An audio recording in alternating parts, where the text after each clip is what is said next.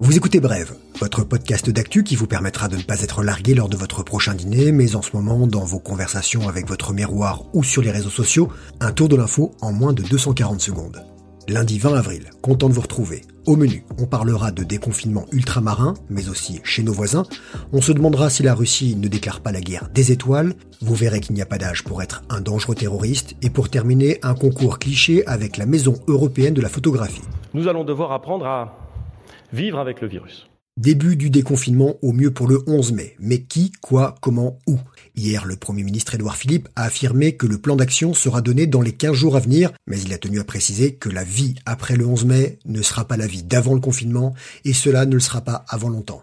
Premier territoire français à entamer son déconfinement, la Nouvelle-Calédonie. À partir d'aujourd'hui, 270 000 habitants, 18 cas recensés, 15 guéris et zéro nouveau malade depuis plus de 15 jours. Liberté d'aller et venir jusqu'au 3 mai, date d'une réévaluation de la situation sanitaire. Reprise de l'école, du travail, des commerces et services, de la chasse et de la pêche, réouverture des hôtels, restos et plages, le thermomètre frôle les 30 degrés, température de l'eau 26, mais pas des bars, ciné et discothèques. Dans le sud, où se trouve Nouméa et 75% de la population, tous les élèves de la maternelle à la terminale reprendront les cours mercredi.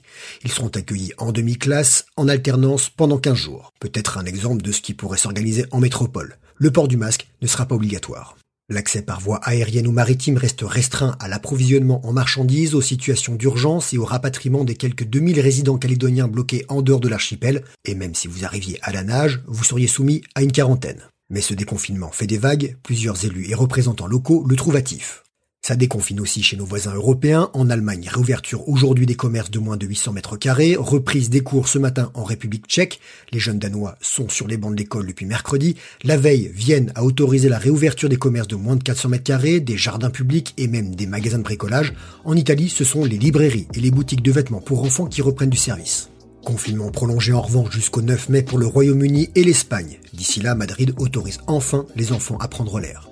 Vers l'infini au-delà Roussie en Russie, plus de 47 000 malades diagnostiqués, 6 060 nouveaux déclarés hier, l'une des plus fortes progressions à l'échelle mondiale, près de 410 décès recensés. À l'occasion du dimanche de la Pâque orthodoxe, Vladimir Poutine a tout de même tenu à rassurer la population russe, mais on dirait que la santé n'est pas sa seule priorité. La semaine dernière, Moscou aurait effectué un tir de missile antisatellitaire, on dit Azat dans le milieu, probablement pour détruire l'un de ses propres satellites défectueux. Ce n'est pas passé inaperçu aux yeux des Américains, mais comme aucun débris n'a été détecté, le missile a peut-être raté sa cible. Heureusement, car ces débris restent en orbite des années et peuvent provoquer de graves accidents.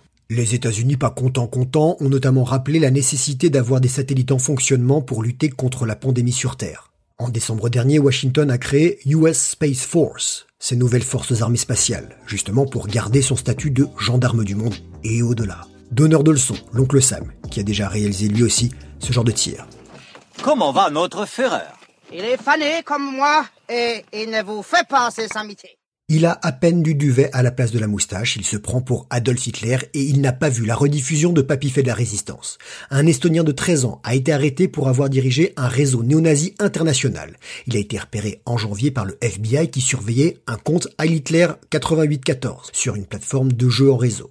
Depuis son petit village, il était aux commandes d'une cellule baptisée Feuerkrieg Division, division guerre de feu. Tout un programme. Et justement, il avait de grandes ambitions, comme l'attaque d'une base de l'armée dans le Nevada, un attentat à Londres, créer un camp d'entraînement terroriste, il a même partagé des instructions pour fabriquer une bombe. En février, un soldat américain lié à cette cellule a été arrêté et il voulait attaquer le siège de la chaîne CNN à Atlanta.